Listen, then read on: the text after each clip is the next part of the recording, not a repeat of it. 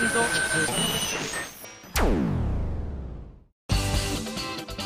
井あさみの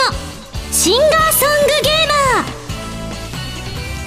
マー。アロマオブハピネス発売しました。イエーイ。はいというわけであでも今日イブなんですよね。すいません。いわゆる年末進行というやつで私の世界の中ではなんとアロマ・オブ・ハピネスが発売されて初めてのラジオの収録となります。SSG です。わあこんなに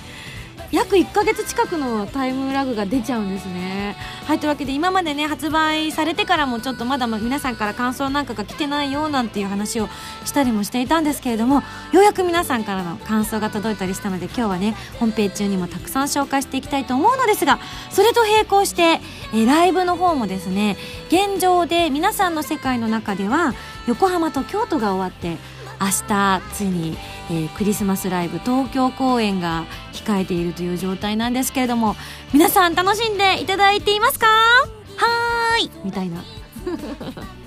私がとにかく今回はですね本当にあのー、楽しく元気に現状では過ごせてます。ちなみにまあ細かく申し上げますと私は今えー、横浜を終えた直後ということで、えーと、京都のちょっと前という形になりますね。なのでね1回目が割とこう勢いでこう突っ走ることができたので京都は少しね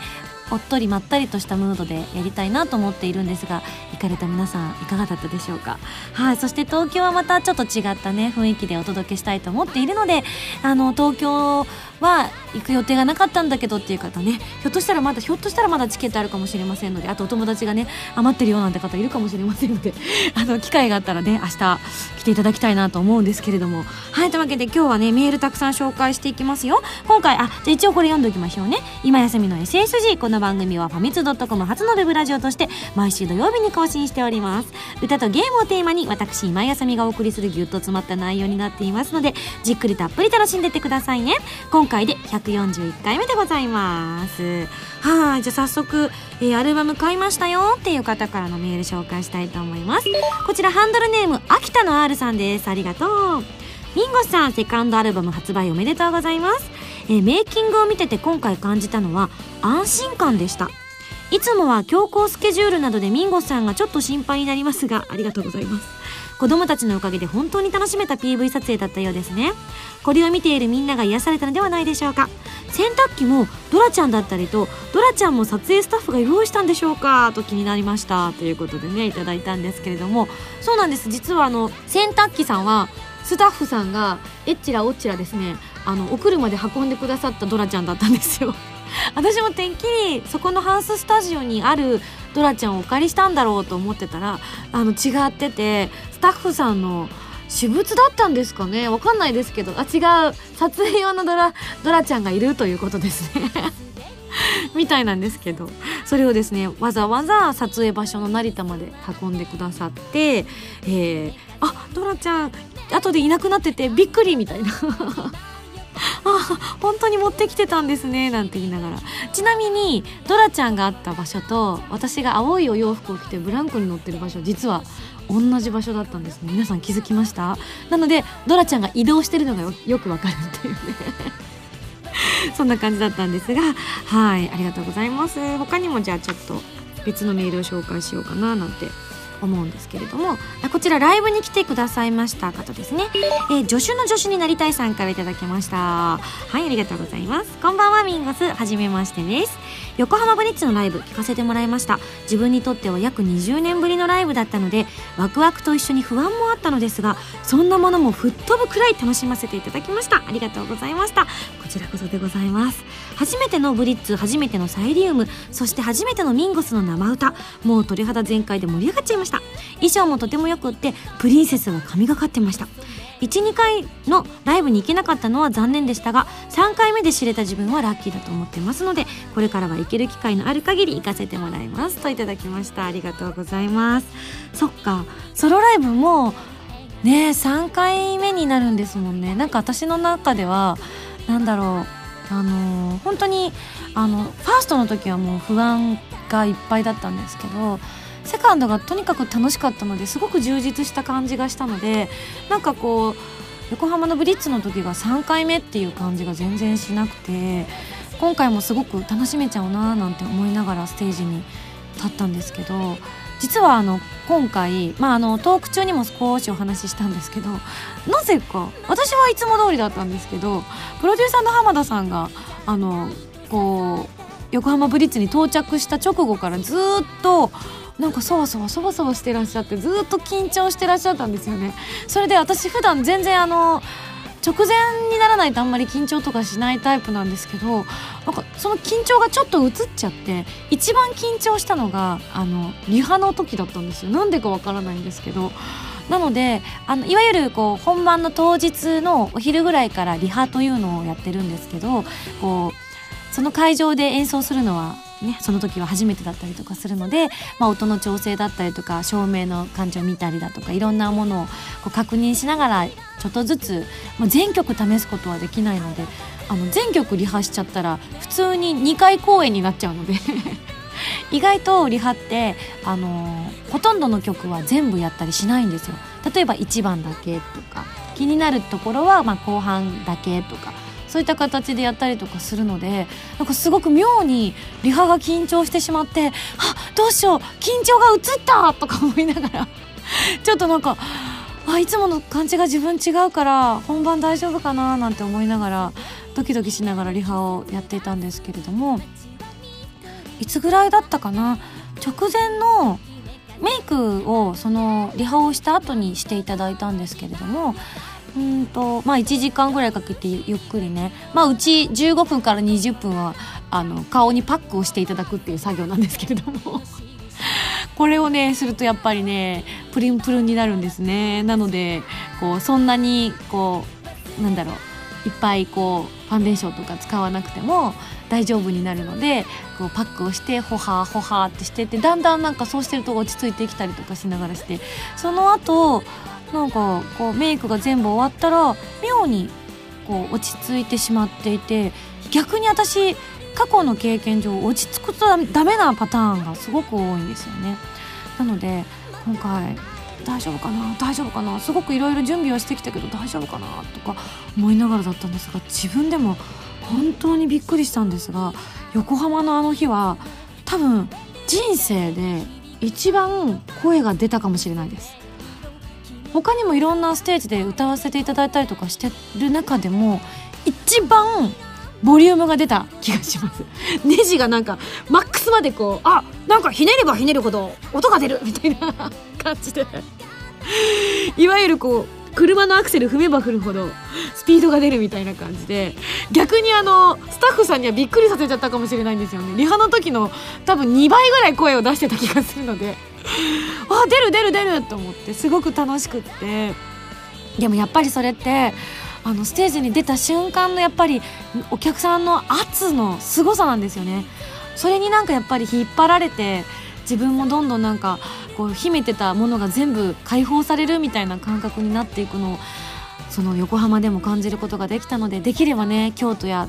えー、東京でも自分は感じたいなと思ってるんですけれども京都はどうだったんでしょうか？本当にねそうなったらやっぱり自分も楽しめるしお客さんも楽しんでくれてるっていうのをあの本当に感じられるのでうんなんか毎回そんな風になれたらいいななんて思ったりもしてるんですが、まあ、ちょっとねあのー、途中まではね調子よくいい感じでちょっと押しぐらいで進んでたんですけどねどうしてああなっちゃったのかなっていうただ終わった後にあのセカンドライブの時には袖に戻ってきた瞬間に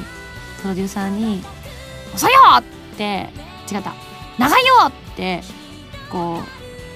突っ込まれたのが今回は「やっぱりね!」って言われてみんなに笑顔で迎えられたので あよかったって思いながら その代わりあの撤収とかはみんな大急ぎでやっていただいちゃって「早く早く!」みたいな 早く片付けないと何時までに片付けないとみたいなことでちょっとみんなを焦らせてしまったので申し訳ないなっていう気持ちでまたもやいっぱいになりながらはいただねあの本当に多くの方に足を運んでいただいた素晴らしいライブになったなと思ったので、えー、最後までツアー駆け抜けたいと思っております。はい他にもですね今日あのこの後メールのコーナーとかありますのでそちらでも紹介していけたらななんて思ってます。それでは次のコーナー行く前に CM です。どうぞ。静と動、響き合う2つの個性。 artery vein。こんにちは vein です。 artery vein の待望のサードシングル。PSP 用ゲームソフト Corpse Party Book of Shadows エンディングテーマパンドラの夜が好評発売中。カップリングには儚くも力強いバラードただ一つの物語を収録。私たちの紡ぎ出す鼓動に酔いしれてくださいね。今井あさみセカンドアルバム「アロマ・オブ・ハピネス」が好評発売中です。シングル未発売曲3曲。アルバム用新曲3曲を含む全13曲を収録しています。タイトルチューン「アロマ・オブ・ハピネス」は一日の始まりをイメージした元気になれるハッピーな曲です。ブルーレイディスク付き初回生産限定版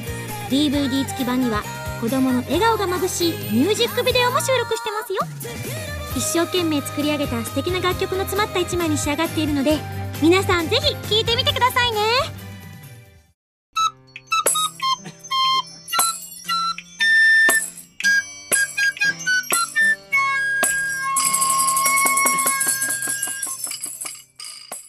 ファミセンこのコーナーはファミツー .com 編集部から派遣された謎の司令官、みおちゃんがおすすめするゲームを真のゲーマーを目指す私、今井あさみが実際にプレイして紹介するコーナーでございます。前回の指令書に書いてあったおすすめゲームは、フロムソフトウェアさんから発売中のプレイステーション3用ソフト、ダークソウルということで、えー、今回私初めてプレイをさせていただいたんですが、えっ、ー、と、戦士や、まあ、盗賊、私はあの、えー、ヌスットと読んでたんですけれども、あの動画の方では、えー、盗賊聖職者といった全10種類の素性から自分の分身となるキャラクターを作り冒険をしていくアクション RPG で最大の特徴はとにかく難しいこと。油断をするとすぐに倒されてしまいます。ただしよく考え敵の行動を見極めれば勝つことができるのでまさにプレイヤーの腕前が試されるゲームなのです。ということでいただいたのですがまああのこの番組が始まって約2年弱ですか？ねいっぱいゲームいろんなのをプレイしてきたので少しは上手くなったかな。いや難しいゲームですよって言われてもいけるかなと思ったんですがあの自分的には思ったより進んだんですけどね。って思ったら終わった後にあのみおちゃんとムータンにですね突っ込まれましたね。もう少し行くと思ったんですけどって。書く。いやあの後から思えば動画見ていただいた方はねちょちょちょって思われた方多かったと思うんですけれどもどうも盾を取った後のあのロングストロークの廊下のところで2体ぐらいこうゾンビみたいに倒れてる遺体みたいなのがあったんですよね。でそこが青白く光ってるところがあったのでおそらくあのポイントで本来はその剣を入手すればえっと、折れた剣ではなくちゃんと攻撃ができる剣を手に入れてこう敵をねバッタバッタと倒すことができたはずだったんですが、まあ、まず最初に突然こう胸に矢が刺さったのでキュンとしてしまったんでしょうね私。ドキュンと胸キュンになってしまってですねあの動揺のあまりそのまま突っ込んでしまってこう切れない剣でずっと叩いていたので全然倒せなくなって最後は、まあ、あのゴロゴロと転がってきた石の先にいた方に撲殺されてしまいましたけれども。はい。きっと皆さんはねもう少し進むことができるんじゃないかと思っています。なぜかというと今回私オフラインで遊ばせていただいたんですけれども実はこのゲームオンラインにするとすごくあの面白い要素があるみたいでどんな要素かというとあのネットワークにつないでみると他のプレイヤーさんが倒される瞬間などのリプレイが見れたりとかあと他のプレイヤーにこうメッセージが残せたりとかするみたいであのリアルタイムではないんだけれども例えばあここで誰かが戦死してるぞっていうのがメッセージが残されてるわけですよね。なのであこの先に何かこうなんだろう罠が仕掛けられてるぞっていうのが分かるっていうのがね最大の魅力なのかななんて思ったりもしました。私の時にはねちょっとオフラインにしてしまっていたのでそれが分からなかったんですけれども例えばじゃあアサミンゴスっていう名前で登録してあるから私がオンラインでやればそれが残せるっていうことなんですよね。なのでぜひこれお友達同士でちょっと競い合いながらもメッセージを残しながらそしてすごく腕の立つ友達がいたりとかしたりとかあと腕の立つ方を見つけたりとかすると行く先々でその方の名前を見つけることができるっていうねちょっとあの本当にこう自分がリアルにねあのなんだろうちょっと廃墟みたいなところを徘徊しているようなこう気持ちになれるんじゃないかななんて思ったりもしましたいやでも本当になんか動きがリアルだしキャラクターもなんかちょっとすごくリアルに作り込む方ができたし顔とかも私はなんかあんまりこう時間がなかったのでパパパッと作ってしまったんですけれども本当にあの自分の写真とかとねにらめっこしながらこうリアルに追求してったら面白いんじゃないかなと思いました。とかねあと自分の好きな例えばこう大リーガーの選手の写真を元に作ってみるとかねサッカー選手を元にしてみるとかねなんなら私だったらこうフィギュアの選手をねこう作ってみるとかそういうのもできそうですもんね。なのでぜひ皆さんも試していただきたいななんて思ったりしました。なんかアメフトの選手とかだったら強そうですね。腕力とかありそうじゃないですか。はい。なので、そういったね、楽しみ方も見つけてみてください。はい。というわけで、えー今回はですね、フロムソフトウェアさんから発売中のプレイステーション3用ソフトダークソウルご紹介させていただきました。それではそろそろ来週の指令書開封したいと思います。よいしょ。じゃん。なんだろう。お、なんか文章が短いぞ。ミンゴさん、こんにちは。こんにちは。全国のハンター待望のソフトがついに発売されましたあー来たそう、ミンゴさんもハマったあれの新作です。それは、モンスターハンターの新作、モンスターハンタートライジー。任天堂 3DS 初のモンスターハンターです。華麗なハンターとしての腕前を見せてくださいね。謎のハンター、ミオちゃんより謎でもなんでもない。あ、でも、あの、ミオちゃんは、ハンターになるとミオちゃんって名前じゃないですからね。そっか。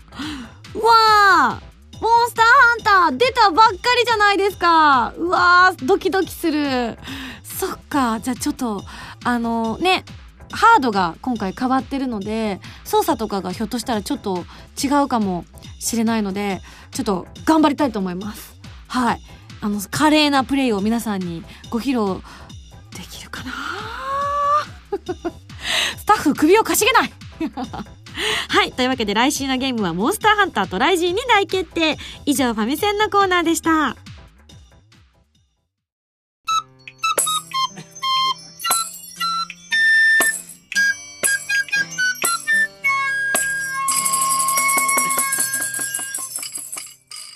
ミンゴスだよお便りコーナーはい。今回もですね、本当にライブがあったり、アルバムが発売されたりとで、本当に多くの方からメールいただいておりますのでね、パパッと紹介していきたいと思いますよ。えー、まずは最初この方。よいしょ。えーと、ハンドルネーム、サオリンさんからいただきました。ありがとう。ミンゴス、こんにちは。こんにちは。横浜ライブ参加させていただきました。いや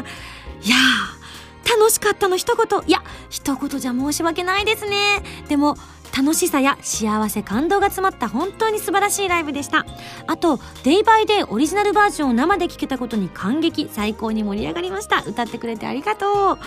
はい今回は横浜でねあの「デイバイデイのオリジナルバージョンを歌わせてもらったんですけど他の会場はねあのセットリストが本当に全く違ってて特に東京はあのセカンドアルバムを中心にということだったのでねあのファーストのアルバムからはほとんどねこうラインナップの中には入っていなかったので横浜のみで聴けたスペシャルバージョンということだったのではいそういった意味でもなんかそう言っていただけると嬉しいですね。最後の、えー会場で大合唱した一緒もすごく感動しました。しばらくのライブ熱が冷めてません。このままのテンションで京都も参加しちゃいそうです。えー、そうか来てくれたのかな？どうだったんだろう？ライブ前に燃え尽きないように気をつけたいと思います。今回個人的にはたまちゃんとコラボした遠来が本当に良かったです、えー、京都か東京でまたぜひ一回聞きたいです。といただきました。ありがとうございます。今回ね本当に多くの方からこの曲が良かったよなんていただいたんですがなんか統計で見てみるとあのたまちゃんと一緒に2人でね前半2人でやってあの途中からあのライブのメンバープラス A のメンバーが演奏が加わってくれたんだけれどもこの「エンライとあとファラウェイがすごく評判が皆さんあの熱かったですっていうメールをたくさんいただきました。まああのある意味こういい意味で期待を裏切った部分があったのかもしれないですよね。あの遠来の方は CD とは全然違ったアレンジでピアノ1本で最初ね演奏し始めていただいて雰囲気もまた違った感じで歌ったりとかしてでファラウェイの方もあの掛け合いのところがどうなってんだろうみたいな風に皆さん思っていたと思うので実際に歌うまでどんな風に歌うんだろうかって思われた方多かったと思うのでそういった意味でもなんか燃え上がったのかななんていう風にも思ったりしたしあと照明がねすごい燃えるような赤になってたって後から聞きました。というのも歌ってるとあの後ろで照明がどうなってるかって意外とわからなかったりするんですよ。なので終わった後にあのあゆみちゃんにあの照明がすごく赤くてかっこよかったですって言ってもらってあ赤かったんだって 思ったりしたんですよね。なのでへーって私もねあの後でねこう写真とかをチェックしたりとかする時とかにねちょっと見てみたいななんて思ったりもしたんですけれども。はい。他にもなんか来てるかな？じゃあ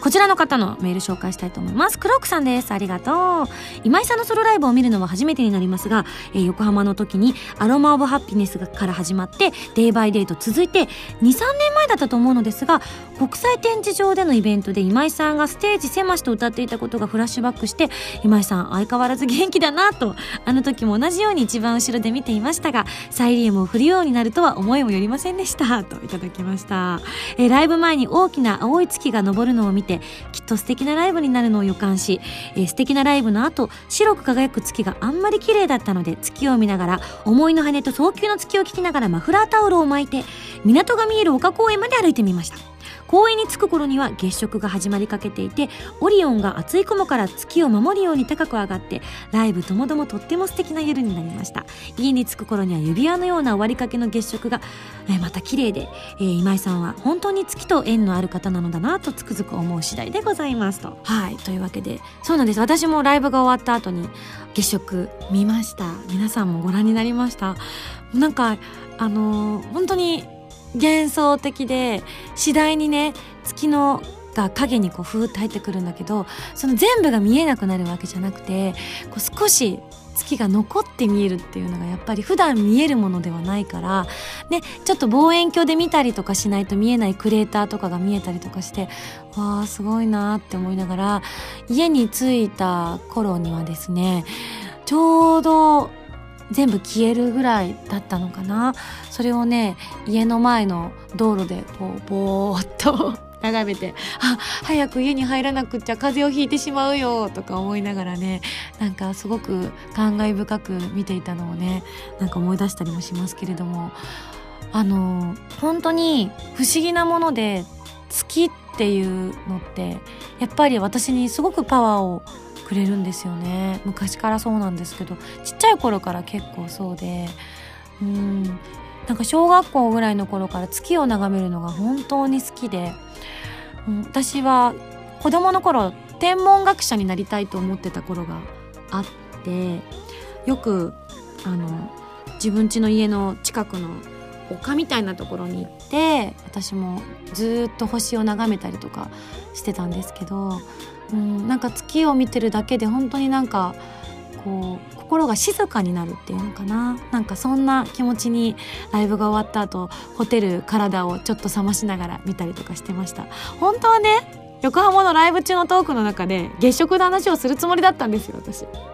すっかり忘れて。終わった後にあーと思って。というのもあの今回こう写真をずっと撮ってくれてたスタッフの方の一人がこう撤収作業を皆さんがバーッとしてし終わった頃にこう私も全部そろそろ帰れるよって頃にタタタタッと私のところに来てくれて「今井さんすごく月あの月食綺麗ですよ」って言ってあのスーパー望遠のスーパーすごいカメラで撮った月を見せてくれたんですよそれがすごい綺麗で私たちが携帯で撮ったら絶対撮れるようなものじゃなくてもうちゃんとしたあの月が撮れるような望遠のカメラで撮ったのを見せてくれて「ああこの写真欲しい!」って言ってみんなで言って「後でみんなで送ってください!」とか言って言ったりとか してたんですけれどもねなんかそんなこんなでその時に思い出したんです「ああ血色の話するの忘れた!」って言ってあんだけ喋ったのに全然してないやと思ったりとか。しちゃいましたね。なんか話したいと思ったことはメモっとかないとダメですね。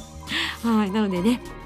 えっ、ー、と25日はまあクリスマスの話が中止になるのかななんて今から予想もされますが、えー、どんなものになるのか私も想像がまだついていないので、えー、当日頑張って歌いたいと思ってますのでぜひ皆さんも楽しんじゃってください。は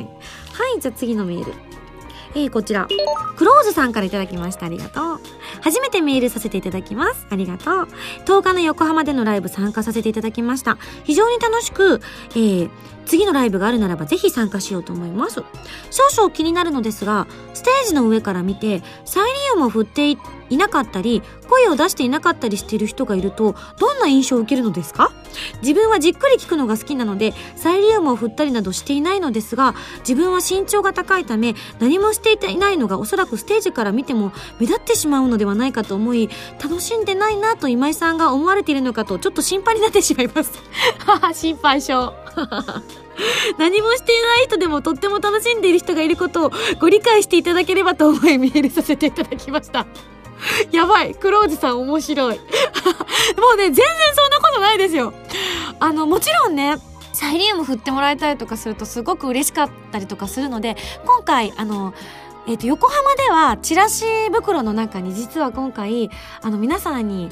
あのオレンジのサイリウムをプレゼントさせていただいて一つずつ入ってたんですけれどもお気づきになられましたかね？なんか普段サイリウムってやっぱりこう慣れてる方はとか私たちは割とサイリウムを振ることが割と日常的になったりとかしてるのでこう買いに行ったりとか持ってたりとかする方も多いんだとは思うんですけれども私もこの世界に飛び込むまではサイリウムっていうこと自体を全く知らなかったのでそういう文化があるってことも知らなかったので初めはなんかわすごいすごいとか思ったりとかあとあの今回アルバムの中の曲の「さよなら」を作曲してくださっているあの浜田隆さんもあのサイリウムに度肝を抜かれたみたいで。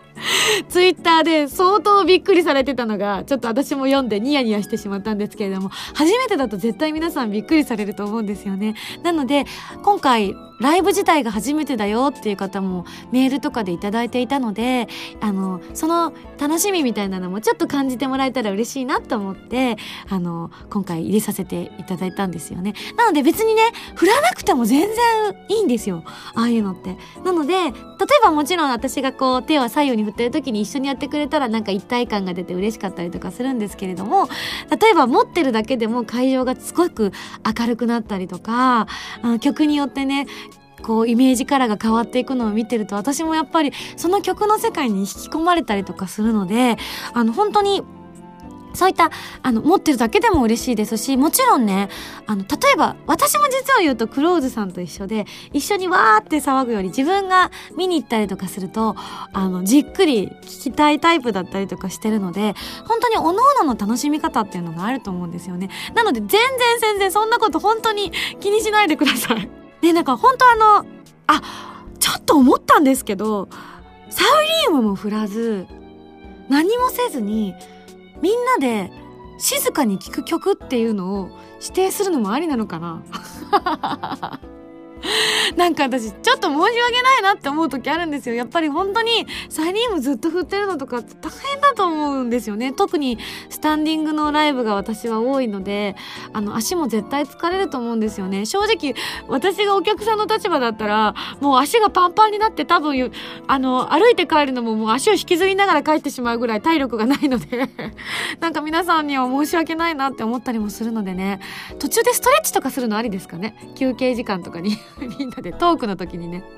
ちょっと足を伸ばしてみようみたいな。なんかなんかそういったのもあったりとかあとなんなら曲中にこうみんなでこうなんだろう一緒のポーズを取ったりする曲を作ってみたりとか今まで私そういう曲とかないし、うん、サイリウムの色を曲中でどんどん色を変えていくとかね。参加したい人だけもちろん参加すればいいから、それと一緒にこう見てる人も、もちろん持ってない人はそれを見るだけでも楽しめると思うから、なんかそういうのもありかななんて思ったりしますよね。人それぞれの楽しみ方をね、見つけていただければと思うので、ほんとクローズさんそんなの全然私も全く気にしてないので、じっくり、むしろ、あの、そういう時は私の歌とか演奏とか、ね、みんなの歓声とか、そう一体感みたいなのをね、人一倍感じ取ってもらえれば嬉しいななんて思ったりしているのではい。皆さんなりの楽しみ方でライブを楽しんでみてください。はい。じゃあ続いて。えー、こちら、のぶいちさんから頂きました。ありがとう。アルマオブハピネス買いました。毎日楽しく聴いています。えー、ミゴスのコラムに書かれていた通り、子供にも楽しく聴ける曲になってると思いますよ。ということで、えー、一緒に暮らしている2歳半の姪っ子が遊ぼうと言って突然部屋を訪ねてきました。せっかくなのでそのまま一緒に PV を見ることになりました。PV を気に入ったらしく、足でリズムを取りながら聴いていたんですよ。僕は歌と姪っ子でダブルで癒されちゃいました。今回の PV はミンゴスと子供たちの笑顔と元気にアロマのような癒し効果をもらっちゃったんですよ。なんていうご報告メールいただきました。嬉しい。やっぱりアロマオブハピネスって、なんか小さい子受けがすごくいいですよね。あの、別に、あの、なんだろう。そういう風に細かく計算して作ったつもりは、なんか楽しく歌えたらいいなとは思ったぐらいだったんですけれども子供ってやっぱり例えばアンパンマンとかってあの本当に本能的に子供って好きじゃないですか。なんかそれと同じようなあの好きを感じるのであすごく嬉しいなって本当に思ってるんですよね。やっぱりそれは作曲者の浜田さんも狙いだったんですかね。本当だとすごく言っているんですけれども本当みたいです。信じてよ。信じてよとすごい。すごいなんか心の叫びが聞こえたのでそういうことみたいなんですよね。なのでねぜひぜひお子さんが小さいお子さんがいる方にね聞いていただきたいなって思ったりしました。あと次のメール紹介したいと思います。ジンさんからです。ミゴスこんにちは。こんにちは。テレビ東京のとある番組を見ていて驚きました。アニソンプラスですね。まさかミンゴスが農作業ってと思っちゃいました。だって、あんな超絶美人かっこ笑いが農作業なんて全くイメージなかったですよ。なんでかっこ笑いつけるねん 超絶美人で貯めといてくれれば、もうって言ったのにもう まあいいや。でも、自分すごく嬉しいです。本当に超超超嬉しかったんです。なぜかというと私の家は農業を営んでいてしかも作物の一つに選んでいただいたえ？キャベツ農家だからです。嘘。すごい。ジンさんそうだったんだ。えミンゴス農作業に興味があるならうちに来ないか。ギャンギュンギュン。あ、いやいや、なんでもありません。ジャージ、長靴で三つ編み、さらにはあの帽子、かっこ、母親たち、おばあちゃんたちが被るあれの姿を見てテンションが上がりすぎました。すいません。いろいろ番組中の作業を見ていると、アドバイスや言いたいことが山のようにありますが、うほほ。えビンゴスがどういう風に育てていくのか楽しみにしていますね。頑張ってください。わかんないことあったら、ツイッターとかでつぶやいちゃってください。そしたら全力で反応したいと思います。といただきました。ありがとうございます。今ね、結構ね、みんなそれなりにすくすくと育ってますよ。あの、皆さんもそうだと思いますし、私もそうだったんですけど、多分無理だろうって内心思ってたんですけど、あの結構ね、順調にすくすくとちょっとずつ大きくなってて、いちごなんかはもう赤く熟しかけてますし、あの、キャベツもだいぶ葉っぱも大きくなってきてますし、ただ、あの、わさびなちゃんだけがちょっと、あの、まだ、そんなに変化が見られない感じなんですけどね。まああの今回ですねプロデューサーから強く強く強くミンゴス今回だけはきちんと育ててくださいね。今回だけはって本当にプレッシャーをかけられてるんです。というのもあの今回のがちゃんと育ってくれればあの次にアニソンプラスさんで 取り上げてもらえるからって言って。ちゃんと育てばそれをもとに何かこうアクションが取れるではないかミンゴス分かってるよねっていうすごいプレッシャーをかけられてるので 私もですねあの私なりに頑張ってね育てたいと思ってます。なんかキャベツとかってあんまり素人が作ると丸くならないって言いますもんね。だからちょっとねあの食べられる状態にはなるかもしれないけれども丸くキャベツらしくなるかどうかはちょっと怪しかったりもするんですけれどもあの私なりに頑張って育てたいと思いますしアニソンプラスさんともねちょっとご相談しながらちゃんと途中経過みたいなのも喋ったりとかしているのでそういったのもねちょっとアニソンプラスさんの方にね勝手に送りつけたいと思います。ねこう取り上げなきゃっていう気持ちになっていただかないといけないなと思っているので。はい。なのでちょっと怪しくなったらじゃあジンさんにねこの番組でもご相談をちょっとしたいなと思っておりますのでお答えいただければ嬉しいなと思います。はい最後のメールです。えー、こちら。ハンドルネーム北区警備員さんからいただきました。ありがとう。リンゴさんはじめまして。おはようこんにちこんばんは。ということでアロマオブハピネス DVD 版買いました。ありがとうございます。CD を取り込み早速開封してみると盤面にはありがとう。バイミンゴスの文字が。まさかこれは当たっちまったのかと嬉しい反面素直に喜べない自分がいたんです。え実を言うとミンゴさんの CD を買うのは今回が初めてなんです。自分は大抵レンタルで済ませちゃうタイプなのでよほど欲しいと思うもの以外はあんまり買わないんです、えー、でも今回は買ってきたんですよということで今までちゃんと買っている他のファンの方に悪いなと思ったりということでこれからはちゃんと買うので許してくださいというメールいただきました。すごーい！DVD 版のね10枚のうちの1枚をゲットしていただいたということで、えー、私多分当たりましたっていうご報告これでお三方目ですね。あのタワレコさんでのイベントで2名現物を持ってきていただいて今回北区警備員さんで3人目ということでね。あーすごい。いやなかなか当たるもんじゃないですからね。私たちもねあの全然当たらないですからね。本当に本当にあのレアものなのでよかったらね一生大事にしていただければ嬉しいななんて思ってます。はい。まあでも本当にこういうのはこう運命のお導きですから。はい、あの誰が当たればいいとか悪いとかじゃないのでぜひ帰宅警備員さんの家に行くのがきっと約束されてた CD だったんでしょうね。はいというわけでぜひ大事にしてください。他にももし当たったよって方いたらあの私も知りたいのでぜひあのメール送ったりとか教えてください。よろしくお願いいたします。はいというわけでミンゴスだよお便りコーナーでした。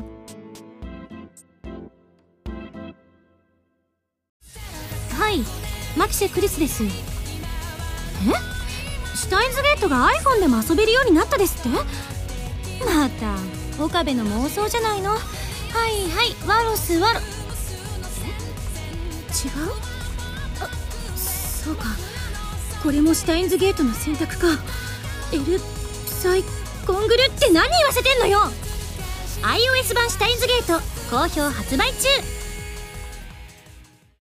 ウェブラジオ今井あさみのシンガーソングゲーマーボーナスステージシリーズ第3弾。今回はミンゴスと SSG スタッフ揃って沖縄ロケに行ってきたそうです。琉球音楽をテーマにした新曲に加えロケの模様を余さず収めた DVD を収録。初回生産分は撮り下ろし写真満載の32ページブックレット付きです。今井あさみの SSG 沖縄ステージ好評発売中。はいさい。沖縄。